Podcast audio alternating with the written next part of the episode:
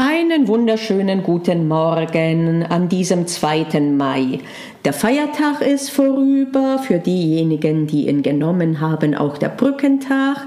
Für diejenigen war es dann ein ziemlich langes Wochenende und vielleicht fällt es auch ein bisschen schwer, heute in die Pötte zu kommen. Wobei das kühlere Wetter, finde ich, einen auch wiederum etwas weniger träge macht. Stichwort in die Pötte kommen. Ich möchte dazu jetzt auch meinen Beitrag leisten und heute wird es gehen um das Schreiben von Übungsklausuren und um die Frage, wie soll man die denn schreiben, ob mit oder ohne Hilfsmittel.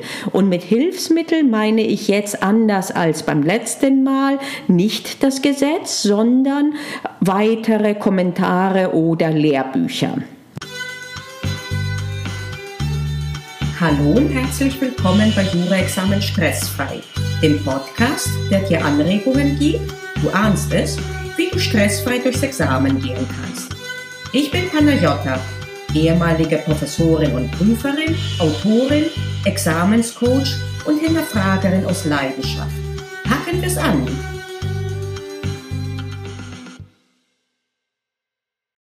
Und los geht's. Zuallererst müssen wir uns äh, vergegenwärtigen, warum wir denn, mit welchem Zweck wir denn die Übungsklausuren schreiben. Äh, denn es ist eigentlich relativ ähm, äh, Makulatur, darüber nachzudenken, wie man etwas macht, wenn man nicht weiß, was man damit bezweckt, welches Ergebnis man damit bezweckt der Grund, eine Übungsklausur zu schreiben und als solche ist gemeint eine Klausur, die ich nicht schreiben muss, weil das äh, zum Beispiel jetzt im Rahmen der großen Übung eine scharfe Klausur ist, sondern es ist eine, die ich freiwillig schreibe.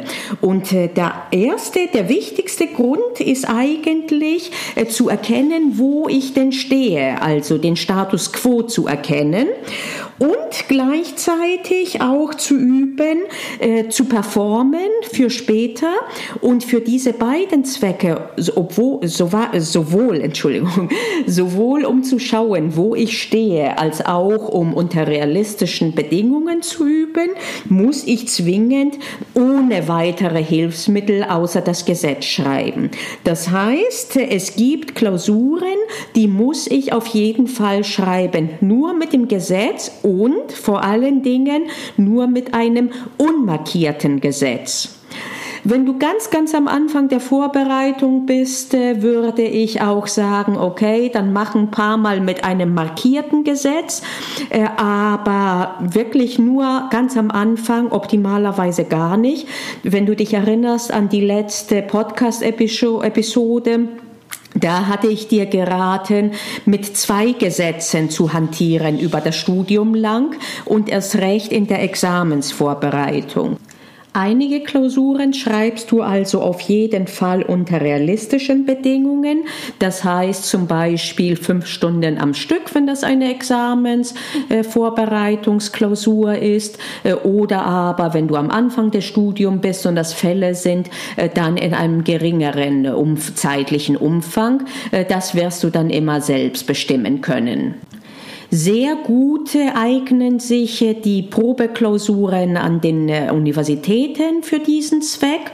Und da würde ich dir wirklich empfehlen, meistens werden die samstags ausgegeben, die wirklich immer dann samstags am Stück fünf Stunden lang zu schreiben. Und wie gesagt nur mit einem Gesetz, das sauber ist und zwar den Anforderungen entspricht, äh, so dass du es auch theoretisch mit in den Hörsaal, Quatsch, in den Hörsaal, in den Klausurensaal, im Examen nehmen könntest. Wobei mir gerade einfällt, dass Hörsaal nicht zwingend äh, falsch ist. Bei uns wird zum Beispiel in Würzburg Examen zum Teil in unserem Hörsaal 1 geschrieben. Das waren die Klausuren, um zu erkennen, wo du stehst und äh, um den Ernstfall bereits zu üben. Es gibt aber auch einen weiteren äh, Sinn und Zweck, äh, eine Übungsklausur zu schreiben, nämlich am lebenden Beispiel äh, das, ähm, äh, das Rechtsfach äh, tatsächlich zu vertiefen und damit halt weiterzukommen. Und äh, hier würde ich empfehlen einen äh, zweigestuften Vorgang. Als erstes machst du dir ein Gerüste deiner Lösungskizze nur mit dem Gesetz zu Übungszwecken. Äh, dann erstellst du aber eine Musterlösung und die entwickelst du wirklich anhand eines Kurzkommentares. Äh, und zwar nimm nicht zu viel, nimm einen Kurzkommentar, denjenigen, äh, zu dem du am meisten einen Zugang hast. Bei mir persönlich ist es im Bereich des Zivilrechts. Ich liebe den Jauernick-Kurzkommentar. Andere schwören auf den Studienkommentar. Das ist deine Sache. Nimm einen äh, und äh, hier geht es weniger darum, nur die Klausur zu lösen, sondern es geht darum, anlässlich der Klausur vernetztes Wissen äh, zu erlangen und Zusammenhänge zu erkennen, zu vertiefen, Dinge zu verknüpfen. Und da ist es ganz sinnvoll, wenn du zum Beispiel dann mit einer Vorschrift arbeitest, dir gesamte durchzulesen, was zu dieser Vorschrift Vorschrift drin steht im Kommentar, das Allgemeine, die Verortung, worum es da geht. Mit anderen Worten, komm jetzt tatsächlich vom Hölzchen aufs Stöckchen. Es geht hier nicht um nur zu zielgerichtetes Handeln, äh, sondern es geht darum, wie gesagt, anlässlich eines Falles vernetztes Wissen zu erlangen. Und das ist das, was du später brauchen wirst. Sowohl im Examen als auch später, wenn du in einem juristischen Beruf arbeitest arbeiten wirst. Und äh, sofern dir hier interessante Punkte auffallen, mach dir eine Liste daneben mit Punkten, äh, die es wert sind, an einem anderen reinen Lerntag weiter zu vertiefen. Wenn du dem Ganzen nochmal ein Krönchen oben drauf setzen willst, äh, dann kombinierst du das äh, mit der Arbeit in der Lerngruppe. Und zwar nimmt sich reihum jede Woche einer der Teilnehmer oder Teilnehmerinnen eine Klausur vor und bereitet sie so auf, wie ich es beschrieben habe und referiert dann in der Gruppe.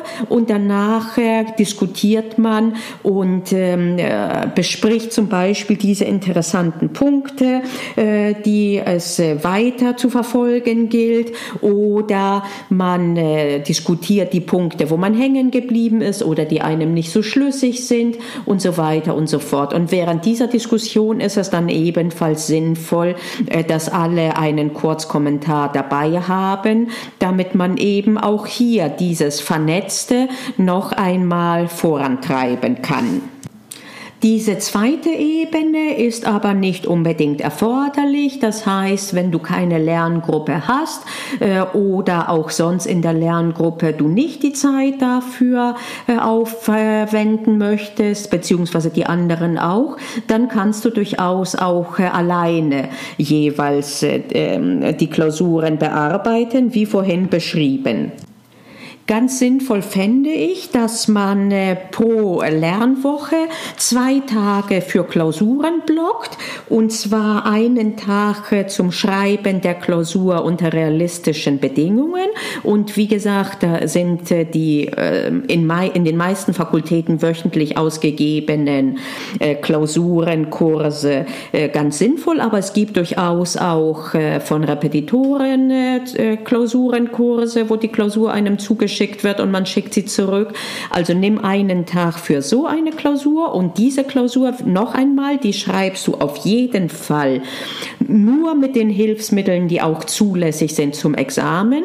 Das heißt, wenn du in Bayern bist mit einem Gesetz, wo maximal auf jeder Doppelseite 22 ähm, Paragraphenvermerke sich befinden, in anderen Bundesländern mit einem Gesetz, das maximal Unterstreichungen hat. Also das wäre ein Tag. Einen zweiten Tag würde ich aufwenden mit der Klausur, äh, die man als Anlass nur nimmt, die Lösung der Klausur, um vernetztes Wissen äh, sich zu, ähm, äh, anzueignen. Und optimalerweise sind diese zwei Tage aber sollten nicht aufeinander folgen. Zum Beispiel für mich wäre nicht schlecht, am Mittwoch die vernetzte Klausur zu, ähm, mir vorzunehmen Themen, die Klausur mit dem äh, Kurzkommentar und am Samstag jeweils die äh, Probeklausur zu schreiben mit dem sauberen Gesetz an den restlichen Tagen und mit den Erkenntnissen, die du gewonnen hast äh, durch äh, das Klausurenschreiben in diesen zwei Varianten, wirst du dann gezielt lernen. Wenn du so vorgehst, wirst du sehr gut gewappnet sein fürs Examen. Und äh, das kann sein, dass zahlenmäßig dann ein paar Klausuren weniger äh, dann rauskommen in der Vorbereitung. Aber es werden welche sein, die sitzen. Und äh, es wird zwar immer wieder gesagt, du solltest viele Klausuren schreiben, aber auch hier gilt, Qualität geht nicht vor Quantität. Besser zwei Klausuren pro Woche und die aber so richtig richtig ordentlich. Einmal, wie gesagt, Proben des Ernstfalles und das andere Mal äh, als Anlauf, um äh, dein Wissen weiter zu vernetzen. Und das ist eine sehr viel bessere Vorgehensweise, als wenn du jetzt am laufenden Band äh, Klausuren einfach versuchst, ja, ich sag mal, rauszuhauen. Eine solche Vorgehensweise wird dir anfangs eventuell etwas unbequem vorkommen und du wirst immer wieder den Impuls haben, doch in das alte Muster, das eventuelle zurückzufallen, wo du dir die Krücken immer äh, griffbereit hast. Äh, aber glaub mir, es lohnt sich tatsächlich in diesem Bereich aus der Komfortzone rauszutreten und ich kann dir wirklich versprechen, äh, es funktioniert wenn du dran bleibst. Es funktioniert wirklich und das, was dir am Anfang, wo du denkst, oh Gott, ich habe keine Ahnung, äh, das wird dann später immer einfacher. Und auch andersherum, äh, statistisch gesehen ist die Wahrscheinlichkeit, dass dir im Examen äh, Dinge über den Weg laufen, die du so als solche bereits auswendig gelernt hast, weitaus geringer, als dass du den Fall umdrehst und dir denkst auf einmal, also, oh, keine Ahnung. Und das genau kannst du aber üben, wenn du so vorgehst, wie ich es äh, dir jetzt heute vorgeschlagen habe, wirst du erstens zahlenmäßig weniger Bereiche haben, wo du keine Ahnung hast. Und zweitens wirst du auch in den Fällen, wo du wirklich keine Ahnung im Sinne von kein fertig abrufbares Ergebnis hast, auch in diesen Fällen wirst du in der Lage sein, nicht nur eine vernünftige, sondern in vielen Fällen auch eine wirklich gute Klausur zu schreiben. Pack es also an, probiere es aus, du hast nichts zu verlieren, mach es eine Zeit lang so. Und äh, wenn du mir äh, dann die Ergebnisse auch gerne dazu äh, schildern willst, äh, hinterlass mir gerne einen Kommentar auf der Webseite oder auf Facebook. Ich freue mich immer auf Feedback. Und äh, noch mehr freue ich mich äh, über Nachrichten, dass deine Examensvorbereitung vorangetrieben wird und dass eventuell ein bisschen auch durch meine Beiträge angestoßen, es dir leichter fällt, tatsächlich das zu Papier zu bringen, was du in dir hast.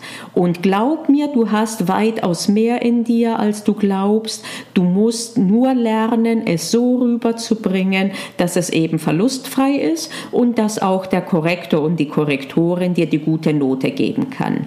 In diesem zuversichtlichen Sinne wünsche ich dir noch einen schönen Tag, eine gute Restwoche und wir hören uns dann nächste Woche. Ich bin Panagiotta und ich hoffe, ich habe dir heute eine Anregung gegeben, wie du deine Examensvorbereitung ein kleines Stückchen stressfreier machen kannst. Denk daran, es liegt in deiner Hand. Also pack's an. Wir hören uns in der nächsten Episode.